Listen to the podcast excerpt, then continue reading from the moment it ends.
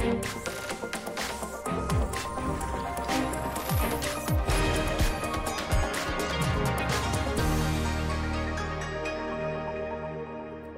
Bonjour à toutes et à tous, vous regardez l'échiquier mondial sur RT France. Au sommaire aujourd'hui, une bataille à la fois diplomatique, économique et technologique que se livrent deux géants asiatiques, l'Inde et la Chine. Leur conflit frontalier ranime les tensions, laissant planer la menace d'une escalade militaire.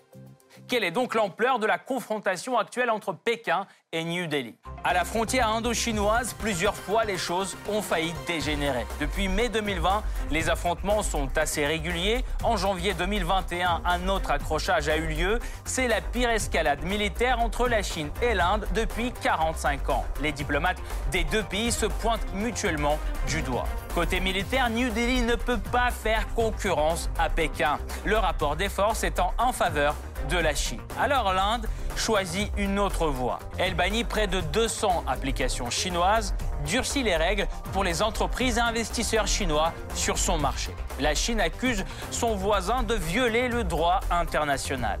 Dans le domaine diplomatique, les deux adversaires sont plus que jamais actifs. L'Inde se rapproche de plus en plus du principal rival de la Chine que sont les États-Unis et s'assure du soutien des alliés des Américains dans la région, surtout de l'Australie et du Japon. La Chine, elle, noue des liens avec les voisins indiens dont le Pakistan, la Birmanie, le Népal et le Bangladesh.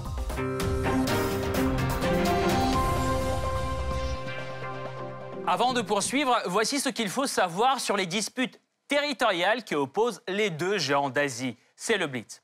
L'Inde et la Chine ont trois litiges territoriaux de longue date. Le premier concerne leur frontière méridionale. C'est la région de l'Arunachal Pradesh, gouvernée actuellement par l'Inde, qui affiche ses droits sur ce territoire en vertu de l'accord de Simla signé en 1914 par l'Angleterre et le Tibet. La Chine, qui n'a jamais reconnu cet accord, considère cette région comme faisant partie du Tibet, donc de son territoire. L'autre territoire disputé se trouve sur la frontière septentrionale entre l'Inde et la Chine. C'est l'Aksai Il est de facto contrôlé par la Chine depuis la guerre indo-chinoise de 1962 et actuellement fait partie de la région chinoise de Xinjiang. En Inde, on considère Aksai comme faisant partie de la région de Ladakh. Pas loin d'Aksai se trouve l'autre source de tension territoriale, la vallée de Chaksgam. Elle fait partie de la région historique du Cachemire, pomme de discorde majeure entre l'Inde et le Pakistan. Ce dernier cède la vallée à la Chine en 1963 contre son soutien dans le conflit avec l'Inde. Dès lors, la vallée est donc revendiquée par New Delhi, comme d'ailleurs le reste du Cachemire. Entre l'Inde et la Chine, les relations se complexifient de plus en plus. Depuis mai 2020, les deux géants asiatiques s'affrontent dans un face-à-face tendu le long de leurs frontières communes. Des dizaines de blessés, plus d'une vingtaine de morts, c'est le pire bilan depuis près d'un demi-siècle. Ces tensions territoriales sont accompagnées d'une bataille diplomatique, économique et informationnelle entre les deux plus grands États de l'Asie qui aspirent chacun à étendre son influence dans la région l'Inde accuse la Chine de s'emparer de ses territoires, bannit des applications chinoises, boycotte la nouvelle route de la soie et rend de plus en plus difficile l'accès des Chinois à son marché. De son côté, Pékin courtise les voisins de l'Inde en leur proposant des aides financières et des projets d'infrastructure, alors que l'Inde se rapproche du principal rival chinois, les États-Unis. Parallèlement au développement des relations avec Washington, l'Inde noue aussi des liens avec les alliés américains dans la région, à savoir le Japon et l'Australie. Alors, jusqu'où peuvent aller l'Inde et la Chine dans la défense de leurs intérêts nationaux? D'où vient cet antagonisme entre les deux voisins? En quoi Pékin et New Delhi sont-ils dépendants l'un de l'autre? Pour répondre à ces questions, nous rejoignons le général Alain Lambal, directeur de recherche associé au Centre français de recherche sur le renseignement, ancien attaché militaire en Inde, au Pakistan et à Sri Lanka. Général Lambal, bonjour. Bonjour. Tout d'abord, pensez-vous que les accrochages à la frontière indo-chinoise peuvent dégénérer en conflit militaire ouvert? Non, absolument pas. Euh, ça ne dégénérera pas en un conflit euh, généralisé. Euh, la Chine ne veut absolument pas euh, déclencher des hostilités de grande envergure. Elle a l'objectif simplement de récupérer ou de prendre possession des territoires qu'elle estime être les siens. Et sa vision euh, cachée, naturellement, c'est de faire la jonction avec les forces armées pakistanaises qui y tiennent la partie occidentale du, du, Cachemire, à l'ouest du glacier de Siachen. Voilà la vision, à mon avis, stratégique de la Chine, mais elle ne veut absolument pas engager des hostilités.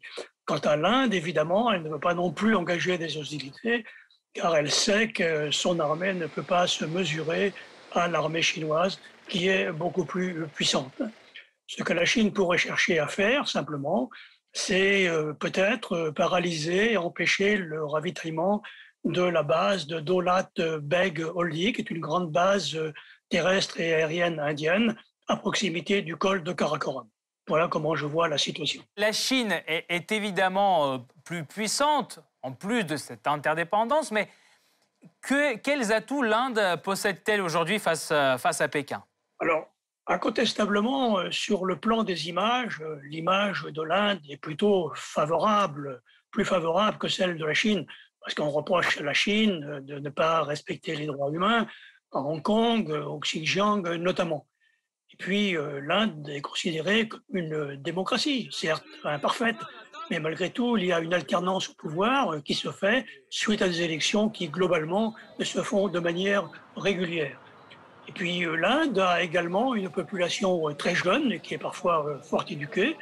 L'Inde pourrait devenir de ce fait-là un atelier du monde. Alors c'est vrai que la Chine, pour le moment, est l'atelier du monde, mais elle a une population qui vieillit, contrairement à la population indienne, qui, elle, donc, est beaucoup plus jeune. Par ailleurs, les coûts de production industrielle en Inde sont beaucoup plus faibles que ceux qui existent en Chine. Les prix de la main-d'œuvre en Chine augmentent. Et par conséquent, les prix inférieurs en Inde peuvent inciter les investisseurs étrangers à préférer euh, la Chine pour ces raisons purement économiques, indépendamment des raisons politiques que j'ai évoquées. Et puis le système bancaire aussi indien est, est excellent. Général Lamballe, merci beaucoup. Nous allons poursuivre notre analyse tout de suite, mais nous vous retrouverons à la fin de cette émission pour plus de détails sur le thème. Merci encore. Nouvel accrochage entre l'Inde et la Chine. À croire les sources militaires citées par India Today, le 20 janvier 2021, une patrouille chinoise tente de traverser le territoire indien au col de Natula, à la frontière himalayenne. S'enclenche alors un combat lors duquel les Chinois sont repoussés. Plus de 20 blessés des deux côtés. Le bilan est grave, mais pas le pire depuis le début de l'escalade à la frontière himalayenne. Tout commence le 5 mai 2020. Environ 250 soldats indiens et chinois s'affrontent à main nue car conformément à l'accord bilatéral de 1996, les deux côtés s'abstiennent de l'utilisation des armes à feu dans les zones frontalières disputées. Donc, coup de poing ou coup de bâton, jet de pierre aussi, plusieurs dizaines de soldats sont blessés. Aucune des parties n'a officiellement expliqué la raison de cet accrochage. La presse indienne avance la version selon laquelle c'est la construction d'une route et d'un pont près de la ligne de contrôle qui aurait irrité Pékin. Le 6 juin, des pourparlers débutent entre les délégations militaires chinoises et indiennes. Cependant, le calme qui est revenu après le déplacement des forces hors du périmètre sensible n'a été que de très courte durée. Le 17 juin, un nouveau combat éclate. L'étincelle qui aurait mis le feu aux poudres est une attaque des Indiens sur un campement chinois près de la ligne de contrôle qui sépare les deux pays. Campement qui devait être démantelé suite à un accord militaire. Très vite, l'opération vire au massacre. Pendant plusieurs heures, les soldats se battent à coups de bâton et de pierre. Cette rixe fait au moins 20 morts, une première depuis 1975. En pas majeur vers la détente est franchi le 10 septembre, lorsque les ministres des Affaires étrangères chinois et indiens se rencontrent à Moscou. Pourtant, en réalité, les lignes ne bougent pas, sauf sur la carte. Entre le Ladakh indien et l'Aksai contrôlé par Pékin, la ligne de contrôle passait initialement par les plaines de Depsang au nord jusqu'au lac Pangong au sud. Les sources indiennes indiquent que la Chine aurait pris le contrôle sur près de 1000 km de la région de Ladakh depuis le mois de mai. Aujourd'hui, pourtant, la confrontation indo-chinoise s'étend bien au-delà des questions territoriales. Les deux mastodontes asiatiques sont les pays les plus grands de la région et les plus peuplés au monde. Leurs armées font partie des cinq armées les plus puissantes et les plus performantes de la planète. Or, la Chine possède un avantage militaire incontestable sur l'Inde. New Delhi semble donc ne pas avoir d'autre solution que de se concentrer plutôt sur le combat économique et technologique. Invoquant la sécurité nationale et la protection des données, l'Inde interdit en juin dernier 59 applications chinoises, parmi lesquelles TikTok, la messagerie WeChat et le navigateur UC Browser. Dans les mois qui suivent, 165 autres applications se retrouvent sur la liste noire indienne. La Chine considère ces restrictions comme une violation du droit international et en particulier des règles de l'OMC. L'Inde devrait immédiatement corriger cette pratique discriminatoire. Les mêmes accusations sont prononcées à l'égard de la ligne économique indienne de moins en moins favorable à la Chine. En avril dernier, le gouvernement indien publie de nouvelles règles censées limiter les investissements chinois en Inde. Désormais, les investisseurs venant des pays frontaliers, dont la Chine, devront obtenir l'approbation du gouvernement. En juillet, New Delhi interdit aux entreprises chinoises de participer aux appels d'offres publics indiens sans passer par l'enregistrement auprès du ministère indien de l'Industrie. Côté commercial, l'Inde boycotte depuis des années la nouvelle route de la soie chinoise et refuse en 2019 de rejoindre la zone de libre-échange RCEP qui compte Pékin parmi ses membres. Paradoxalement, la Chine laisse sans réponse toutes ces mesures indiennes qui n'auraient d'ailleurs pas d'impact sensible sur son économie. Malgré la pandémie, Pékin affiche une croissance de 2,3% en 2020, alors que New Delhi entre dans une récession historique. Son PIB se serait contracté d'environ 10%. Affaiblie économiquement, l'Inde mène pourtant un intense combat médiatique contre la Chine. À la suite de l'escalade militaire, la presse indienne ne mâche pas ses mots. Agression, violation des frontières, crime, une pluie d'accusations s'abat sur Pékin.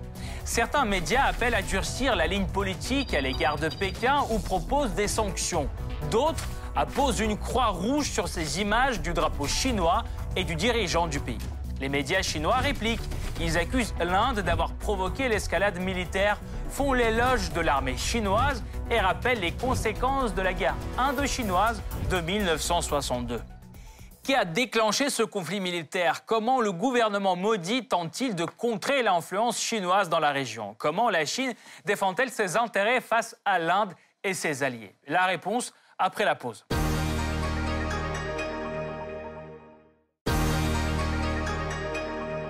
Affrontement à la frontière, combat économique et technologique. Rien ne va plus entre l'Inde et la Chine. Or, l'escalade actuelle n'est pas la pire dans l'histoire complexe des relations entre deux géants d'Asie. Le 1er janvier 1950, l'Inde reconnaît officiellement la République populaire de Chine. C'est le début des relations diplomatiques entre deux géants asiatiques. Tout semble bien parti au début. En 1954, la Chine et l'Inde signent l'accord de Panchil qui stipule cinq principes fondamentaux pour la relation sino-indienne, dont la non-agression mutuelle ou encore la coexistence pacifique. Seule ombre au tableau, la frontière entre les deux États n'a jamais été clairement délimitée. Problème qui conduit à des tensions territoriales. À la fin des années 50, le gouvernement indien apprend avec surprise l'existence d'une nouvelle route chinoise qui relie le Tibet au Xinjiang en passant par l'Aksai Sin, un territoire que les deux États considèrent comme le leur. En réponse, New Delhi renforce sa présence militaire dans les zones frontalières. Depuis 1961, les soldats indiens s'avancent au fond des territoires disputés et y lancent des patrouilles militaires. La Chine perd finalement patience le 20 octobre 1962, elle lance 80 000 soldats à l'attaque, simultanément en Aksai Sin et en Arunachal Pradesh, autre territoire disputé. L'armée indienne, forte d'à peine 10 000 hommes sur le front, est vite écrasée par les forces chinoises. Or, la situation internationale n'a pas permis à Pékin de poursuivre son offensive. Moscou refuse de soutenir le gouvernement chinois, alors que le Royaume-Uni et les États-Unis commencent leur livraison d'armes à New Delhi. Résultat, la Chine se contente de l'acquisition de l'Aksai Sin, mais rend l'Arunachal Pradesh aux Indiens. Au lendemain de la guerre, Pékin commence à resserrer ses liens avec le Pakistan, rival historique de l'Inde. En 1963, Islamabad cède à Pékin la vallée de Shaksgam en échange du soutien dans le conflit indo-pakistanais. De son côté, New Delhi se rapproche de l'Union soviétique qui l'aide économiquement et lui vend des armes. Entre l'Inde et la Chine, la tension ne s'apaise pas. Les deux armées continuent à s'affronter dans les zones frontalières. Ce n'est qu'en 1976 qu'une détente se fait sentir dans les relations bilatérales. Pékin et New Delhi s'échangent des ambassadeurs et rétablissent les relations économiques et culturelles. L'autre pas majeur vers la normalisation est franchi en 1981, lorsque l'Inde accepte des négociations sur le différent territorial sans exiger le retrait des troupes chinoises de l'Aksai Sin. Le dialogue semble bel et bien démarrer, mais les tensions reprennent de nouveau au milieu des années 80. L'Inde renforce ses positions dans l'Arunachal Pradesh et lui confère même le statut d'État en 1986. Pékin proteste et envoie ses troupes dans la zone frontalière. L'escalade est évitée de justesse, et cela principalement grâce à la visite du Premier ministre indien Rajiv Gandhi à Pékin en 1988. Les partis conviennent à prendre des mesures mutuelles et égales pour assurer la sécurité dans les zones disputées. En 1993, un accord est finalement signé lors de la visite du Premier ministre indien Narasimha Rao à Pékin. En vertu de ce document, l'Inde et la Chine s'engagent à respecter la ligne de contrôle effectif et à réduire de façon conséquente les forces militaires stationnées aux frontières. Cette normalisation produit un effet positif sur les liens économiques. Les échanges commerciaux ont été multipliés par 10 dans les années 1990. Un nouveau coup froid arrive dans les relations sino-indiennes en 1998 lorsque l'Inde se proclame officiellement puissance nucléaire. Le ministre indien de la Défense le dit ouvertement, la Chine est la menace numéro un de l'Inde. Pékin condamne fermement des essais nucléaires indiens dans les années 2000, une série de rencontres au plus haut niveau permettent de redémarrer le dialogue et d'approfondir les relations dans plusieurs domaines, dont l'économie, la science, la culture et même la défense. Cependant, en coopérant avec Pékin, New Delhi se rapproche aussi de Washington.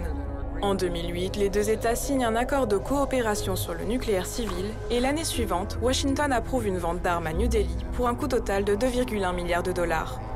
De son côté, Pékin renforce de plus en plus la coopération avec les voisins de l'Inde, à savoir le Pakistan, le Bangladesh, le Népal.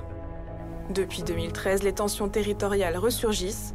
Les deux parties s'accusent mutuellement de provocation dans les zones frontalières. En 2017, plusieurs soldats des deux camps sont blessés lors des affrontements près du lac Pangong.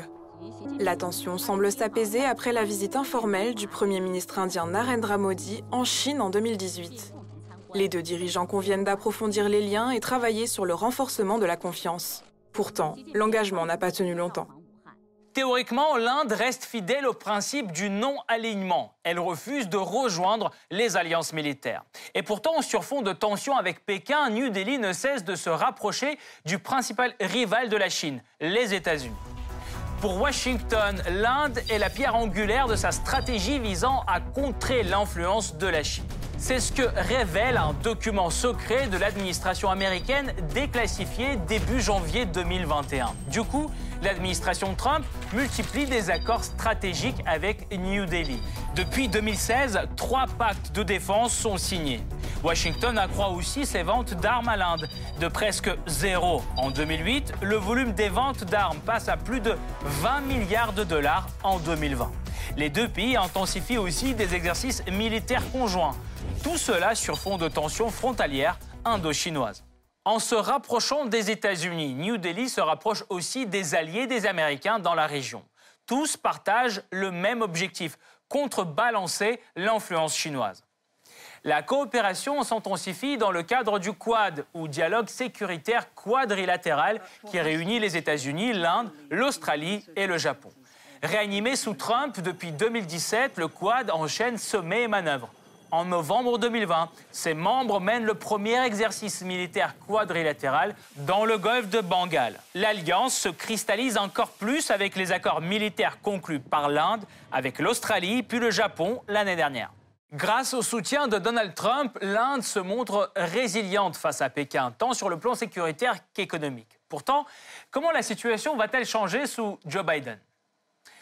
Peu, semble-t-il. À peine entré en fonction, son administration confirme que dans les tensions indo-chinoises, Washington se range derrière New Delhi.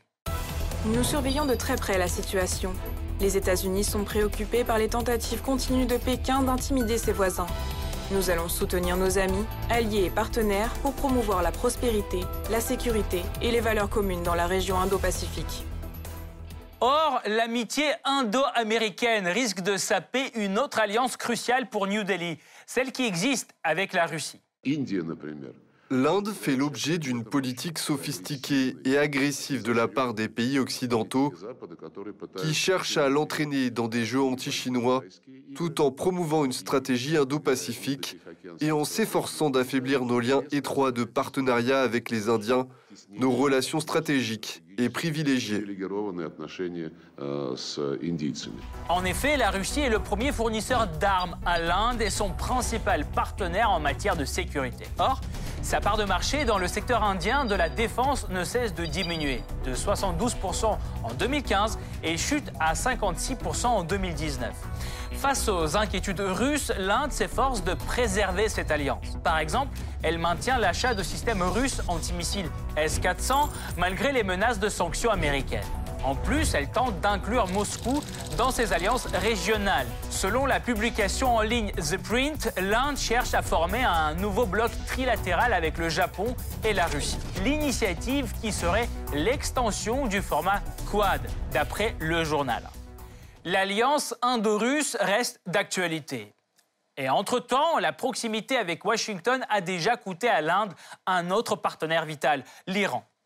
Car en mai 2019, New Delhi a dû se plier aux sanctions américaines et réduire à zéro ses importations du pétrole depuis l'Iran. Auparavant, l'Inde figurait parmi les trois plus grands clients iraniens. Un éloignement qui pousse l'Iran dans les bras de la Chine. En été 2020, Pékin et Téhéran signent un accord stratégique pour 25 ans. 400 milliards de dollars d'investissement et des projets d'infrastructures chinois en échange de rabais sur les hydrocarbures iraniens, en plus de la coopération militaire. Et cet accord commence vite à créer des ennuis pour New Delhi qui est écarté par les rangs de la construction du nouveau chemin de fer. Pour l'Inde, ce projet est pourtant stratégique. Car il fait partie de son corridor de transport nord-sud reliant New Delhi à l'Asie centrale et l'Europe. Au cœur de ce projet indien, le port de Chabahar, en Iran. Développé depuis 2016, il reste la locomotive de coopération indo-iranienne. Une fois achevé, il offrira à l'Inde un accès à l'Afghanistan et l'Ouzbékistan, deux pays que New Delhi cherche à inclure dans sa sphère d'influence. En plus de ça, pour l'Inde, le port de Chabahar vise à concurrencer un projet chinois développé au Pakistan.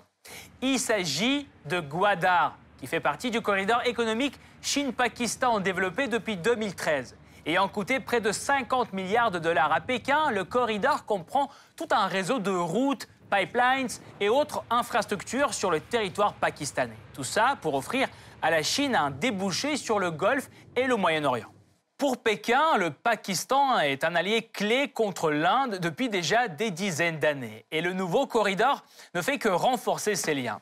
Cependant, pour attirer de nouveaux partenaires dans la région, la Chine joue aussi la carte de l'investissement. En 2013, Pékin lance le projet de nouvelles routes de la soie, un réseau de routes, chemins de fer, ports et autres infrastructures pour développer les liens commerciaux entre la Chine et le reste du monde. Pékin promet de généreux investissements et des chantiers grandioses aux pays qui adhèrent à son projet, ce qui lui permet d'accroître son influence.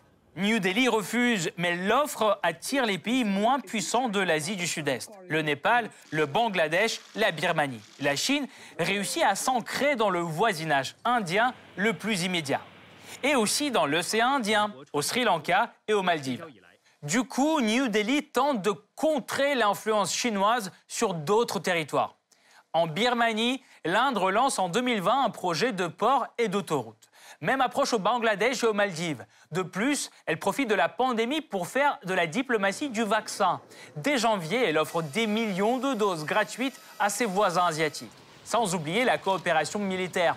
En 2020, l'Inde offre un sous-marin à la Birmanie, mène des exercices avec le Vietnam et ranime le dialogue sécuritaire avec le Sri Lanka et les Maldives. Pour y voir plus clair, nous rejoignons le général Alain Limbal, directeur de recherche associé au Centre français de recherche sur le renseignement, ancien attaché militaire en Inde, au Pakistan et à Sri Lanka. Général Lambal, pendant la présidence de Trump, l'Inde se rapprochait de plus en plus des États-Unis. Pensez-vous que cette tendance continuera avec le nouveau président Joe Biden? L'alliance anti-chinoise, c'est bientôt une réalité? Oui, les rapports euh, excellents qui existaient à l'époque de Trump euh, entre les États-Unis et l'Inde vont se poursuivre avec la nouvelle présidence euh, américaine. Les accords militaires importants qui ont été conclus entre les deux pays se poursuivront. Des échanges qui concernent la logistique, par exemple, les, les, les, les, les, navires, les avions américains peuvent se ravitailler en Inde et réciproquement. Donc ces échanges se poursuivront. Dans le domaine du renseignement, il est très vraisemblable aussi que les échanges se poursuivront, notamment à l'égard de la Chine, bien évidemment. Les manœuvres communes, terrestres, aériennes et maritimes qui ont eu lieu dans le passé se poursuivront également. Et puis l'Inde, qui était euh, auparavant euh, très défavorable à l'implantation des États-Unis dans l'archipel des Diego Garcia, pourrait euh, finalement accepter très bien cette présence américaine des Garcia, qui est un archipel revendiqué par l'île Maurice. Elle pourrait accepter cette présence américaine à Diego Garcia tout simplement pour contrer la Chine. Donc globalement, les échanges, les relations militaires, politiques, économiques entre les États-Unis et l'Inde se poursuivront. Les États-Unis euh, vendront de plus en plus des armements sophistiqués à l'Inde qui en a besoin. Et, la stratégie chinoise de s'ancrer dans le voisinage immédiat de l'Inde porte-t-elle ses fruits, euh, selon vous? Alors, incontestablement, oui, il y a des choses qui marchent moins bien pour la Chine, mais globalement, euh, la politique de la Chine menée dans les pays périphériques de l'Inde lui sont très, très profitables. Au Pakistan, on le sait, il y a un corridor économique qui se met en place entre le Xinjiang et la mer d'Arabie. Alors, il y a quelques problèmes, c'est vrai. Les zones économiques spéciales qui devraient être développées ne le sont pas. Mais globalement, tout de même, les relations entre la Chine et le Pakistan, évidemment, sont excellentes sur le plan économique, corridor économique, mais aussi sur le plan politique et sur le plan euh, militaire. Avec le Bangladesh, les relations entre la Chine, avec la Chine sont également euh, excellentes. Au Népal, il y a des problèmes, on le sait, dus au, remous politique qui agite actuellement euh, Kathmandu. Mais globalement, les relations entre la Chine et le Népal ont tendance à se développer. Alors, la Chine ne réussit pas à créer une ambassade à Thimphu, la capitale du Bhoutan, parce que l'Inde s'y oppose. À Sri Lanka, par contre, euh, la Chine progresse incontestablement. Elle euh, gère le port de Hambantota, qui est au sud de l'île, un port très important, parce que c'est au, large de ce port que passent beaucoup de navires euh, dans l'océan Indien. C'est par là aussi que l'Inde est obligée de faire passer ses navires entre la côte ouest et la côte est, et réciproquement, car le détroit de Palk, qui sépare la l'île de Sri Lanka des continents, n'est pas praticable. Donc les rapports entre la Chine et, le Sri Lanka sont, vraiment excellents. Avec les Maldives, il y a eu quelques petits problèmes. Euh, incontestablement, les Maldives euh, prennent leur distance à l'égard de la Chine. En Birmanie, alors l'arrivée au pouvoir des généraux, la reprise du pouvoir par les généraux, est plutôt favorable à la Chine, qui crée un, corridor économique entre le Yunnan et le golfe d'Arabie. Donc, globalement, on voit très bien que la Chine pousse ses pions tout autour de l'Inde, qui se sent d'ailleurs encerclés.